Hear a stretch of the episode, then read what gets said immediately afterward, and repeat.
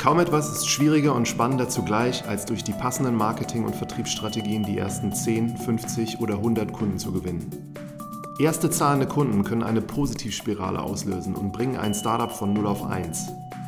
Im Podcast Marketing from Zero to One treffe ich mich regelmäßig mit Gründern und Experten, die über ihre Startups und Erfahrungen berichten. Mein Name ist Martin Wrubel und ich wünsche euch viel Spaß bei der heutigen Folge.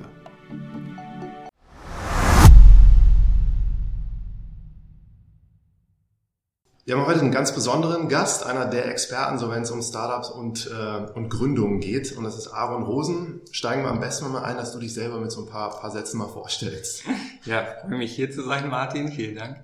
Ähm, ja, also ich bin äh, riesiger Marketing-Fan äh, und Growth-Marketing-Fan.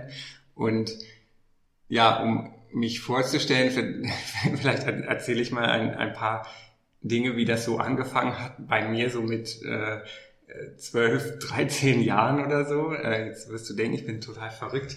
Äh, da, da hatte ich eine großes Excel-Sheet mir gemacht, äh, wer gehört zu wem und habe ähm, alle Marken äh, aufgelistet und zu welchen Konzernen die gehören und so weiter. Habe äh, immer dieses äh, gleichnamige Buch gewälzt, was es damals gab, wo, wo so man von jeder Firma sehen konnte, zu wem, wem das gehört und so weiter, war, war ich mega drin in diesem Thema.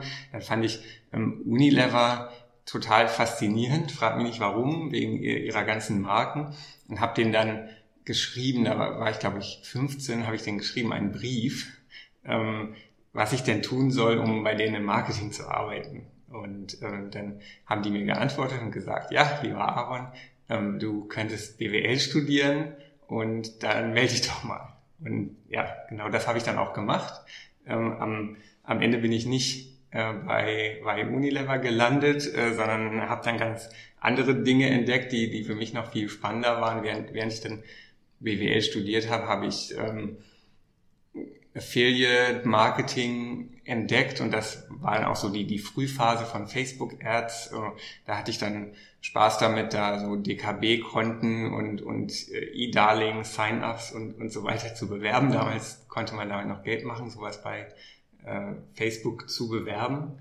Und ähm, ja, habe dann meine Diplomarbeit habe ich mit, mit Facebook geschrieben, habe so diese, diese Start-up-Luft äh, kennengelernt, damals in, in Palo Alto noch und habe dann eben gemerkt, dass das so meine, meine Welt ist, in der ich mich wohlfühle und bin, bin dann eben in, in Berlin äh, in, in der Startup-Welt gelandet, habe bei zwei verschiedenen Unternehmen das äh, Online-Marketing aufgebaut und bin jetzt bei Project A, ähm, operativen VC ähm, für Growth Marketing äh, und auch als Freelancer noch bei äh, einigen Projekten, um im Bereich Growth Marketing, CRM und so weiter zu, zu unterstützen und äh, zu helfen. Ja.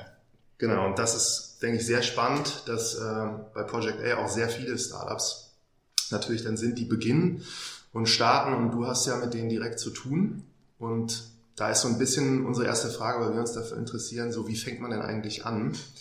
Mhm. Kannst du da so aus der Erfahrung so sagen, wie Gründer eigentlich am Anfang, was Marketing, Vertrieb, so Kundengewinnung angeht, vorgehen? Mhm. Mm, ja, wenn, wenn man dann an dem Punkt ist, sich zu sagen, okay, heute beginne ich jetzt mit Marketingaktivitäten, hat man ja Millionen Dinge, die man, die man tun könnte. Und ich glaube, es hilft da am Anfang wirklich offen zu sein und sich eben auch zu sagen, ich habe eigentlich gar keine Ahnung, was funktionieren wird. Und dann lieber wirklich verschiedene Sachen zu testen, wo man jetzt irgendwie einfach intuitiv das Gefühl hat, okay, das, das könnte zu dem Produkt passen, anstatt sich, also ich habe zum Beispiel auch den Fehler gemacht, ähm, bei, bei einem Startup direkt am Anfang zu sagen, okay, hier äh, SEA, wir brauchen ein SEA-Tool und dann riesige Keyword-Struktur aufbauen und so weiter, um dann später zu merken, ähm, SEA ist überhaupt nicht relevant für dieses Produkt, ist kein Search-Produkt, kennt keiner. Ähm, und deswegen würde ich da jetzt auch nicht Leute einstellen am Anfang, die jetzt irgendwie ähm, Experten für einen bestimmten Kanal sind oder so, äh, sondern erstmal einfach, kommt ja auf das Setup an, ob man das als Gründer jetzt einfach selber macht und sich irgendwie ähm, ein, einliest in ein Thema und mal ein paar Facebook-Ads testet und irgendeine verrückte Idee probiert und Freunde per E-Mail anschreibt und so weiter. Ähm, oder, oder ob man sich direkt Leute einstellt dafür. Aber auf jeden Fall zunächst offen sein und ganz, ganz vieles probieren, um eben erste Daten zu sammeln, um ähm, äh, Feedback zu kriegen, wie, wie performt äh, eine Maßnahme gegen, gegenüber einer anderen. Was das ist, ist ähm, logischerweise total anders, je nach, je nach Produkt.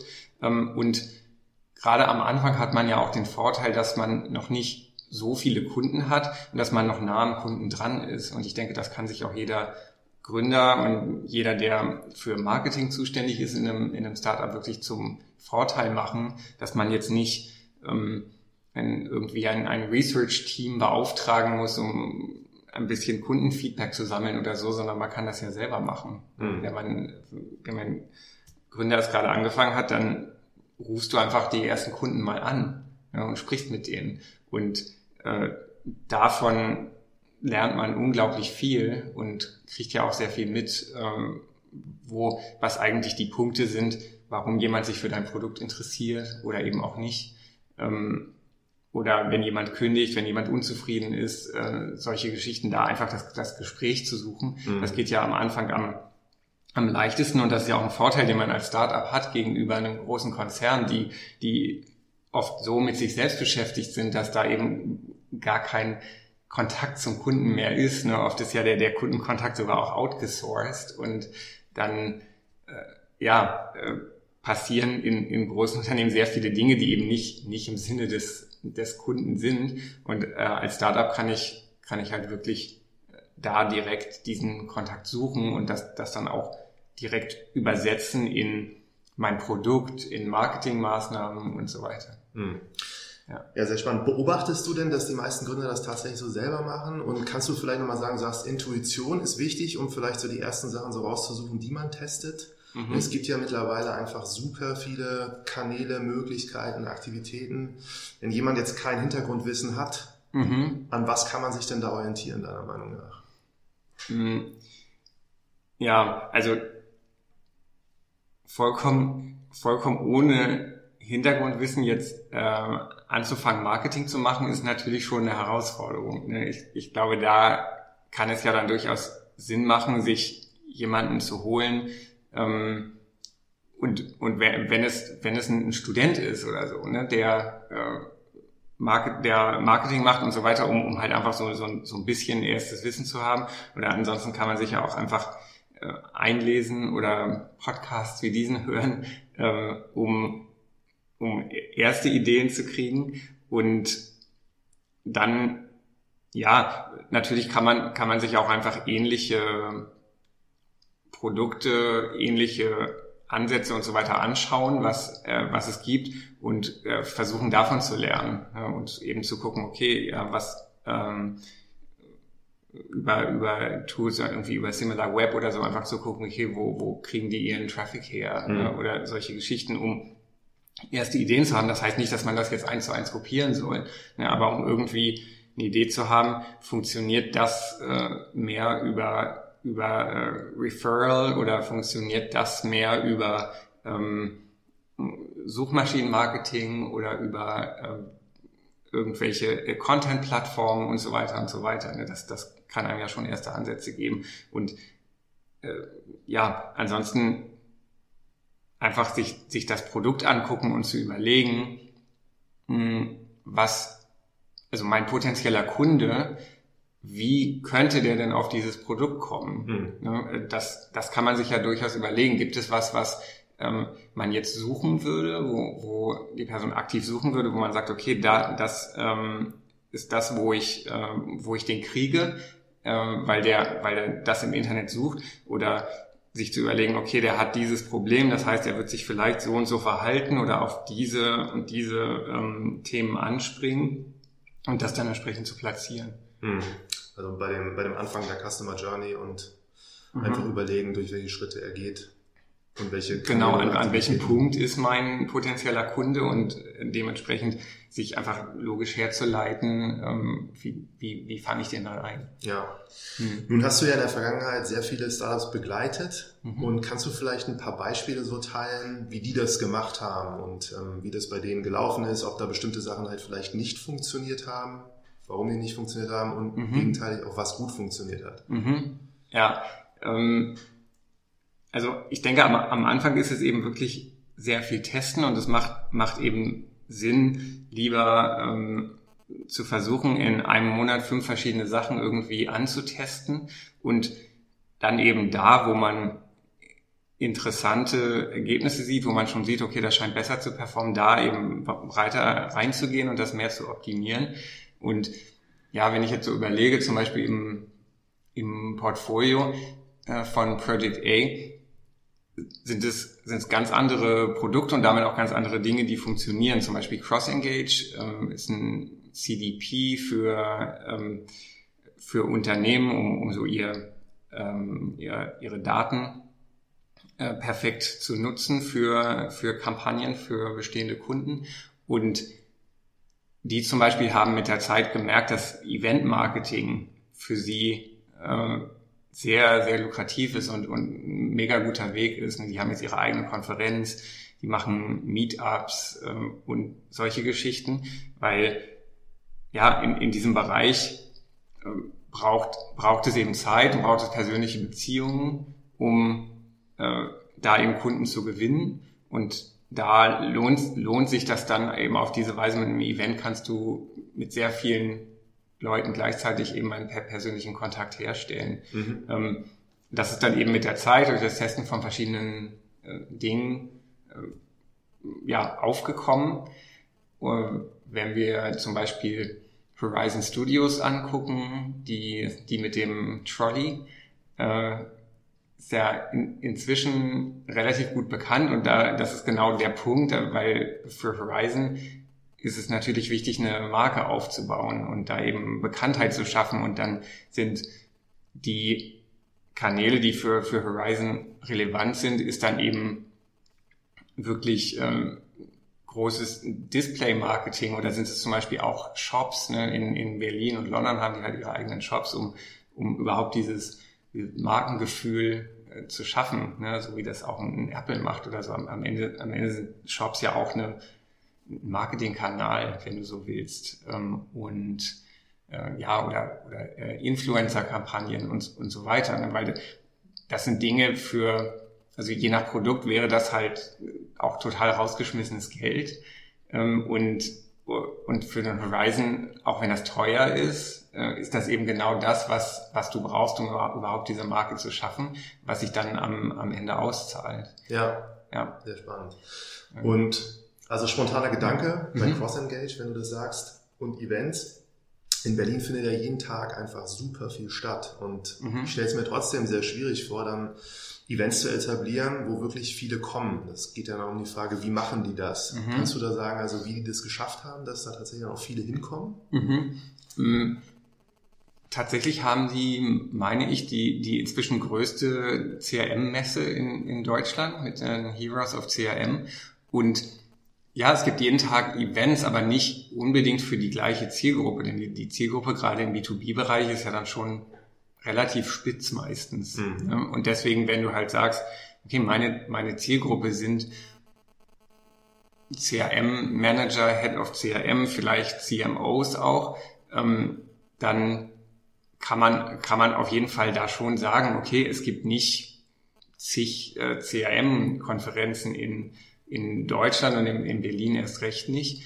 Und da dann am Anfang, also man, man kann ja versuchen, sehr gute Speaker sich, sich zu organisieren, die richtigen Leute einzuladen und dann eben auch, ich glaube, es kann helfen, sozusagen dem, dem Event einen, einen Preis zu geben, um, um die Wertigkeit rauszustellen, aber gleichzeitig eben auch die Leute, wo man weiß, okay, die, die sind jetzt wirklich relevant als Gäste hier zu haben, ähm, denen, die eben direkt einzuladen zu dem Event und auf diese Weise eben eine, eine sehr gute Mischung auch von Gästen zu kriegen. Mhm. Ähm, und das ist ja dann auch das, was am Ende den, wie die Teilnehmer das Event sehen ne, und ob, ob sie sagen, okay, das hat was gebracht. Ne, das ist halt ne, klar zum einen, ob du eine schöne Location hast und äh, die Getränke gut sind, aber am Ende ist es neben den Vorträgen und so, die es gibt, ja auch die Leute, die du kennenlernst. Ne? Und ich glaube deswegen auch so dieser,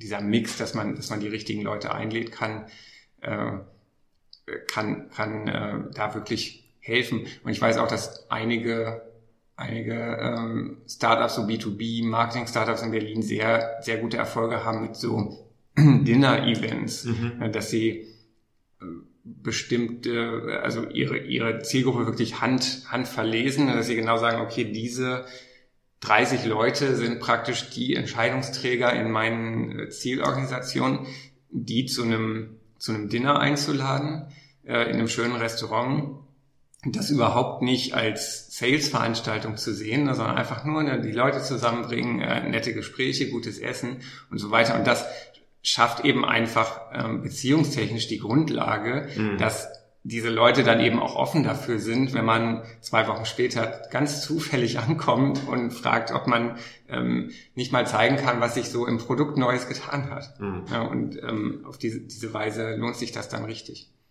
Da denke ich jetzt so ein bisschen, das hört sich für mich auch relativ teuer an natürlich, wenn du so eine Konferenz etablierst oder so, das ist ja auch mit, glaube ich, einem erheblichen finanziellen Aufwand verbunden. Plus zusätzlich, dass natürlich auch irgendwo, wenn man etwas tut, die Qualität, wie man das macht, dann mhm. sehr entscheidend ist, ob das funktioniert oder nicht. Und dazu Startups, die jetzt vielleicht nicht so viel Kapital zur Verfügung haben, Kennst mhm. du da Beispiele oder so, wie die durch wirklich frühe so Aktivitäten, die nicht viel Geld gekostet haben, dann einen entscheidenden Schritt vorwärts gemacht haben? Mhm. Also ich habe ja tatsächlich eher mit Startups zu tun, die äh, schon zumindest ein, ein bisschen Kapital haben. Ähm, deswegen man, also es muss ja nicht gleich die eine Riesenkonferenz sein, ne, aber, äh, aber auch einfach bei, ähm, bei einem keine Ahnung, so, so ein Dinner-Event äh, ist dann, ist dann trotzdem noch relativ günstig ne, im Vergleich zu dem, was du kriegen kannst. Aber zum Beispiel ein, ich ein, ein äh, Kollege von mir, der hat ein Portfoliounternehmen unterstützt, was ähm, B2B äh, Software gemacht hat, bestimmte Kunden erreichen wollte. Und der Kollege ist dann einfach zu, zu den Zielunternehmen gegangen in deren Büro hat gesagt, ja, hallo, ich bin von Project A, ich wollte Geschäftsführer sprechen. Und das hat meistens geklappt, weil ne, Project A ja, ist ein Investor und dann Aber ohne sagt, Anmeldung. Ohne einfach reingehen ähm, und hat, hat dann eben, ja, äh, ich denke, wenn, wenn dann äh, jemand am Frontdesk den Geschäftsführer, ja, hier ist jemand von Project A für dich, ähm, meistens haben die dann spontan Zeit und ja, da war der drin und hat gesagt, ja, ich bin hier, weil ein Portfoliounternehmen von uns hat eine neue Technologie entwickelt und ich glaube, die wäre für euch perfekt und so weiter. Und schon hat er mit dem Geschäftsführer gesprochen. Ja. Ähm, das ist ein sehr interessanter, mutiger. einfach, einfach mal machen. Ja. Ähm, und ja, so, sowas kostet nichts. Und ja, ich, ich denke generell, je, je weniger Budget man hat, desto eher muss man sich praktisch auf seine Kreativität verlassen. Und einfach auch ein, ein bisschen um die Ecke denken und irgendwas, irgendwas machen. Es kann ja auch im, im digitalen Bereich sein, irgendwas machen, was auffällt und was dementsprechend ähm, eben mit Glück von alleine ähm, Traction bringt. Mhm. Ja. Und da du jetzt Horizon Studios genannt hast und auch nochmal Cross Engage ist ja einmal B2B, einmal B2C, mhm. kannst du da irgendwo sagen, dass äh, bei dieser Unterscheidung zum Beispiel es Unterschiede gibt in bestimmten auch Kanälen, die du am Anfang unbedingt beachten musst? Mhm. Mm. Also zum einen erstmal würde ich sagen, wo es keinen Unterschied gibt, weil ich höre das relativ oft, dass mir Leute sagen, ja, aber wir sind B2B, das, äh, das funktioniert nicht. Ähm, zum Beispiel sagen äh, Instagram oder so. Ne? Weil Instagram ist halt kein B2B-Kanal und da sage ich, absoluter Quatsch, denn wir haben es immer mit Menschen zu tun und wenn die Menschen bei Instagram sind, dann kann ich auch da mit denen sprechen. Und im Zweifel funktioniert das viel besser und ist ein, ein viel günstigerer Kanal, ähm, um, um, um genau die gleichen Leute zu erreichen. Ne, das, das macht zum Beispiel, zum Beispiel Spriker ganz, ganz erfolgreich, ne, dass sie mit Instagram Stories arbeiten und so weiter. Solange man seine, seine Zielgruppe da definieren kann, äh, ist es ja völlig egal, welchen, welchen Kanal man nimmt. Mhm. Ähm, ansonsten ist es bei bei B2B einfach ja eigentlich ein, ein Vorteil, dass du mehr pro Kunde verdienst, äh, weniger neue Kunden brauchst, um erfolgreich zu sein. Und deswegen hat, hat man viel mehr Möglichkeiten im Sinne von, also du kannst eigentlich mehr Geld ausgeben, um für einen einzelnen Lead oder einen neuen Kunden zu gewinnen. Man kann sehr viel persönlicher ähm, mit, mit den Leuten wirklich in Kontakt sein. Und da ist es ist ja eben auch oft Marketing und Sales äh, zusammen, die eben, die eben dann einen Kunden gewinnen im B2B-Bereich, weil es ja über das äh, reine, reine Acquisition Marketing da hinausgeht. Und äh, ja, in, in, dadurch hat man, hat man wirklich sehr, sehr viele Möglichkeiten ähm, und kann, äh, kann noch noch mehr Geld ausgeben für, für diesen einen Kontakt, für diesen einen Kunden. Mm, auf, also zumindest für viele B2B-Modelle. Ne? Weil wenn, wenn ich zum Beispiel am HelloPrint ähm, im Portfolio ähm, Online-Marktplatz für, für Print-Produkte. Und das ist eigentlich auch, wenn die Zielgruppe da kleine Unternehmen sind, ist das eigentlich vom vom Business her das, das gleiche wie B2C, weil es so ein Massenmarkt ist. Mhm. Also da wirst du nicht irgendwie ein äh, kleines Restaurant in Löhne anrufen und da jemanden hinschicken, damit die dann äh, 50 Flyer bestellen oder so. Ja, also dann, dann ist es wieder das Gleiche. Da ist es dann, glaube ich, einfach nur wichtig, sich zu überlegen, wie man, wie man Incentives richtig setzt, weil im, im B2C funktionieren Rabatte und Sales und Promotions immer immer sehr gut.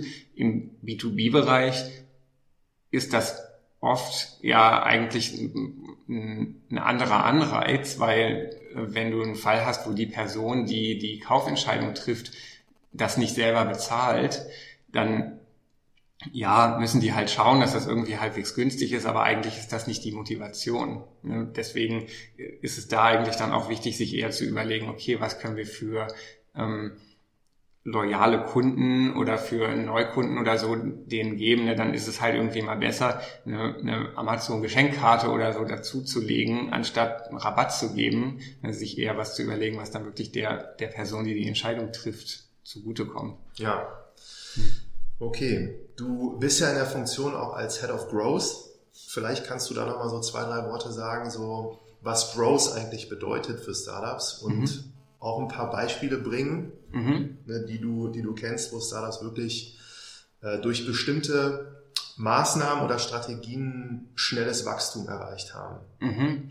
Ja, äh, also der, der Growth Marketing Ansatz ist eben vor allen Dingen ein, ein integrierter Ansatz, dass man nicht Produkt äh, und Marketing einzeln betrachtet und irgendwie ähm, Produkt äh, definiert, wie, wie das sein soll, IT es macht und dann wird eben Marketing gesagt, so ist fertig und jetzt äh, holen wir hier Kunden, sondern, sondern dass man wirklich zusammen ähm, an diesen Themen arbeitet und dass man Marketing auch nicht einfach als ähm, Acquisition sieht, sondern dass, dass man den, den gesamten Lebenszyklus eines, eines Kunden sieht. Ne? Also über, über äh, gibt es dieses berühmte äh, R-Modell, über äh, Acquisition, Activation äh, Re Retention, Revenue und Referral, äh, sodass dass man sich eben wirklich mit, mit allen diesen Bereichen beschäftigt und da äh, das eben nicht kanalspezifisch sieht, äh, sondern auf das, auf das Ziel. Ne? Und dann eben auch in diesem Sinne nicht, nicht Marketing spezifisch, ne? weil wenn, wenn es zum Beispiel um Activation geht, ist das halt ein Thema, da brauchst du Marketingleute, da brauchst du Produktleute, da brauchst du Entwickler, da brauchst du ähm, äh, Data Analysts, Designer und ähm, mit einem Growth-Ansatz hast du eben da ein Team aus allen diesen Leuten, die, die zum Beispiel für Activation zuständig sind. Und das das ist was, was, was ich eben im ähm, den USA typischerweise sehe, dass eben Unternehmen auf diese Weise gebaut sind. Ähm, so so habe ich das bei, bei Facebook kennengelernt, schon, schon vor vielen Jahren. Und ähm, alle, alle großen US-Unternehmen arbeiten auf diese Weise. Und ich sehe halt auch einen, einen Großteil des Erfolges ne, von einem Airbnb, Uber und so weiter eben auf, auf diesem Ansatz wirklich ähm, nicht zu sagen, okay, wir skalieren sehr, sondern zu sagen, wir, wir skalieren unser Wachstum. Ja, und es ist, ist egal, ähm, wo, wo das jetzt äh, genau, genau herkommt, sondern es arbeiten einfach alle ge gemeinsam an diesem Ziel und eben auch das Produkt da total mit einzubeziehen und ähm, immer, äh, immer wirklich äh, Details am, an, am Details am Produkt zu feilen, um die Conversion Rate zu verbessern, um Referral zu verbessern und, und so weiter. Ne? Und da eben tatsächlich einen, einen Millionen Tests zu fahren und, und eben so ein, ein, eine Testing-Kultur zu haben, dass man je, jede Idee äh, testet und das sehr schnell macht, um ähm, die ganze Zeit das, das Produkt, das Marketing alles zu verbessern. Mhm. Ja, ein äh, ein, ein Beispiel von mir, äh, das war, glaube ich, letztes Jahr ist das ziemlich viral gegangen in, in Initiative Q. Äh, das ähm, hat man überall in, in den Social Networks gesehen, weil, weil plötzlich alle Leute das geteilt haben.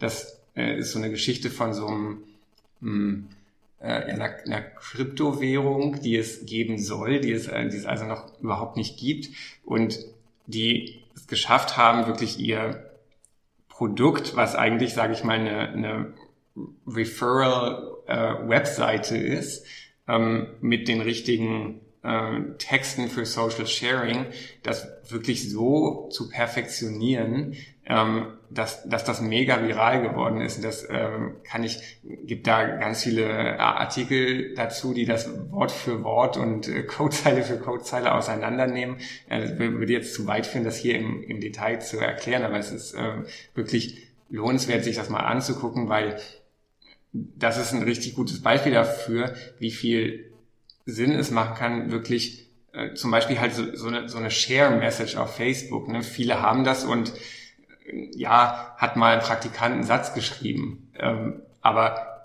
an diesem Initiative Q Beispiel sieht man, dass wirklich in diesen, keine Ahnung, 20 Worten da drin ungefähr jeder psychologische Effekt, den es gibt, ne, über Fear of Missing Out, Verknappung, Social Proof und so weiter, alles da drin ist.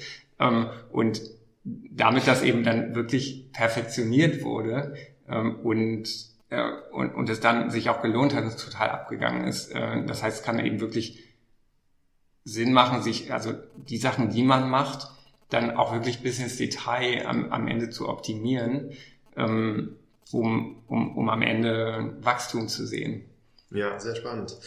Und dieser ganzheitliche Ansatz mit, mit R, ich meine, es gibt ja dann auch Gründern sicherlich eine gute Orientierung, in welchen Phasen sie halt Herausforderungen haben und wo es besonders wichtig ist, irgendwo seine Aufmerksamkeit drauf zu lenken. Mhm.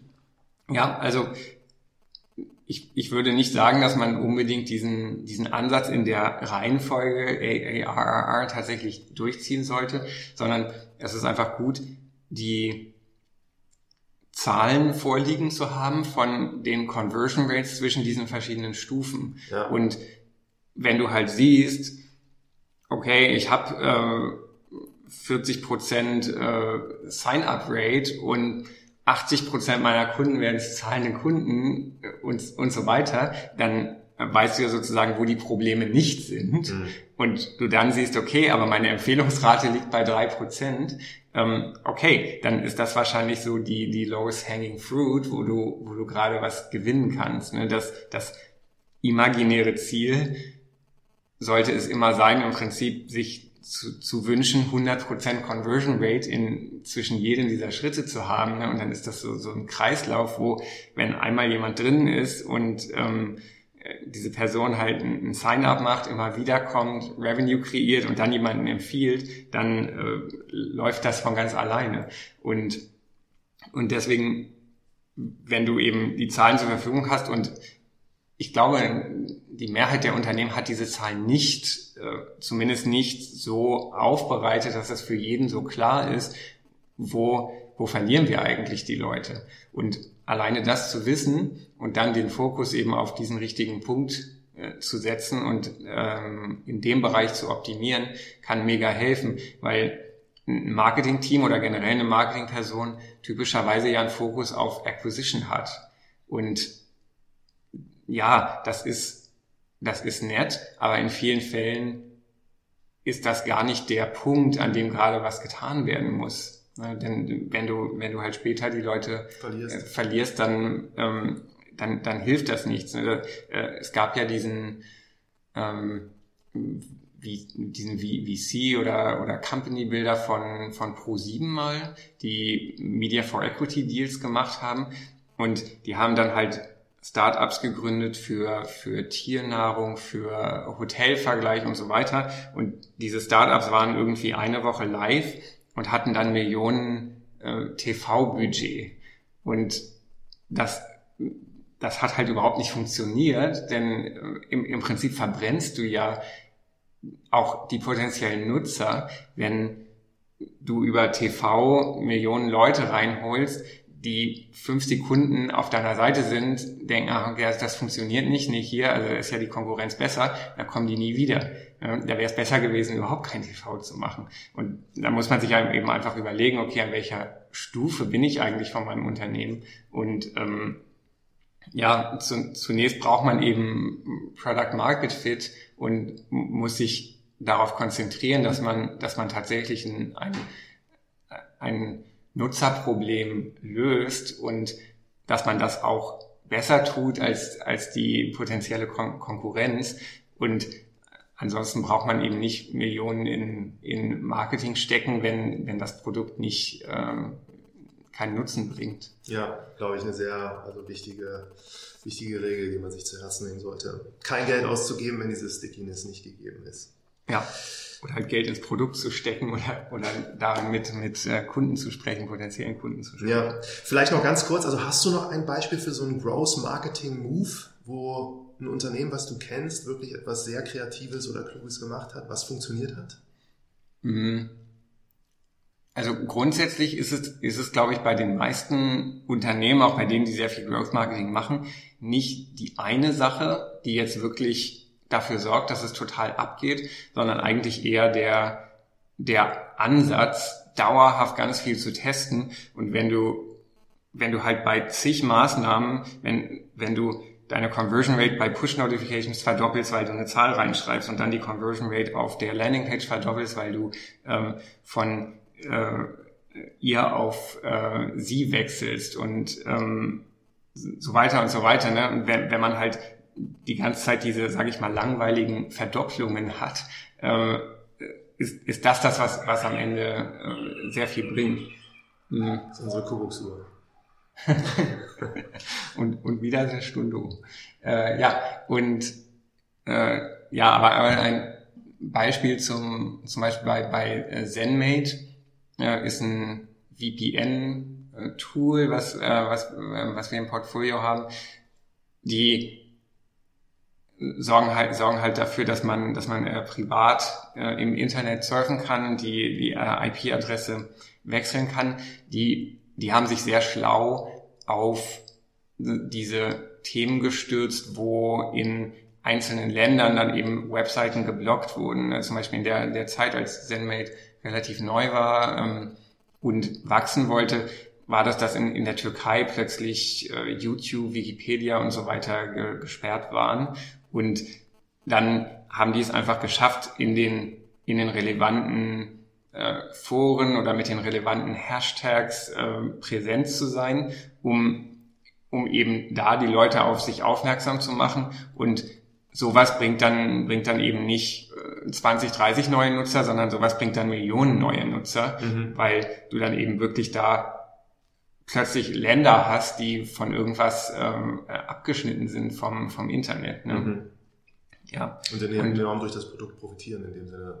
Genau, genau, weil, weil da dann der, der größte Need ist und äh, ja, auf, auf diese Weise wächst man dann zu, zumindest in, in einigen Märkten und kann das aber natürlich als Wachstumsschub mitnehmen, um, äh, um auch in, in den Märkten, die man besser monetarisieren kann, äh, auch, auch Growth hinzukriegen. Ja. ja. Wir haben jetzt gerade in, in Carl Finance investiert bei, bei Project A, die ähm, als, als ähm, Webseite ist das nachfolge.de für, für Mittelständler, die einen Nachfolger suchen. Die, die haben zum Beispiel dann, ähm, äh, ich kann ganz lustig, ein, ein Plakat positioniert beim, äh, in, der, in der Nähe vom Reichstag, ähm, Bild von Angela Merkel, wo dann halt drauf stand, äh, sowas wie äh, auch, auch Nachfolger gesucht, nachfolge.de. Ähm, und ja, sowas kostet nicht viel und hat aber tatsächlich dann auch mediale Aufmerksamkeit gebracht, so, so dass man eben auch das einfach, ja, um halt einen Transporter zu mieten, wo man ein Plakat draufstellt, aber dass das äh, an der richtigen Stelle parkt, wenn man das dann PR-seitig nutzen kann, schafft man mit so einer kleinen Geschichte äh, im Zweifel Millionen Kontakte und wenn da nur zehn dabei sind, die Mittelständler sind, die Nachfolger suchen, äh, hat sich das ja schon mal mega gelohnt super spannendes Beispiel. Letzte Frage, die ich jetzt für dich habe, da du das seit mehreren Jahren auch machst, vielleicht nochmal so eine Frage, die eher auf die Zukunft gerichtet ist, wie sich dieses Thema in deinen Augen verändert. Mhm. Ne, und wenn man jetzt fünf Jahre zurückdenkt, wie man da so angefangen hat, mhm. jetzt ist man hier und bald ist man fünf Jahre in der Zukunft. Was ändert sich da? Sehr, sehr viel.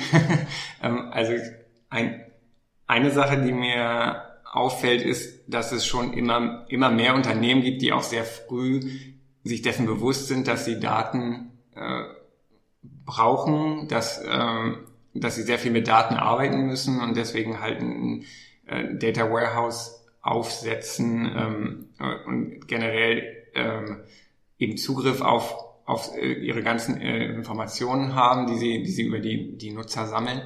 Und da wird es halt immer schwieriger, dann auch sinnvoll damit zu arbeiten.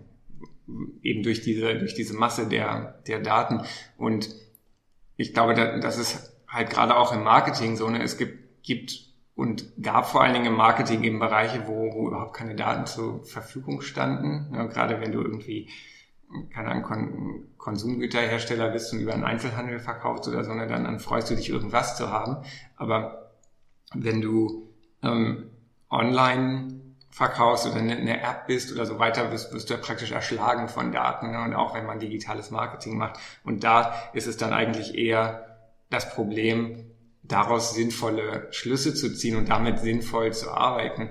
Und ich, ich glaube, das ist dann, ist dann auch, auch immer wichtiger und er, er bringt auch sehr viele Möglichkeiten für neue Geschäftsmodelle, äh, damit zu helfen, weil ich denke, dass äh, so wie ein Marketer tatsächlich die optimal arbeiten kann, ist es eben nicht mehr realistisch wirklich zu sagen, okay, man guckt sich die Daten an und dann optimiert man die Kampagnen in diese Richtung, sondern das ist eigentlich was mit dem richtigen Tool, ähm, kann das, kann das die Software viel besser um aus irgendwelchen äh, kleinen Segmenten Trends zu erkennen und zu wissen, okay, so, so muss man eigentlich die, die Gruppen splitten und äh, tausende multivariate Tests gleichzeitig zu machen, so dass das übersteigt die Fähigkeiten von, von einzelnen Personen, ist ja aber mit Software möglich und ich glaube, es geht, es geht eben dann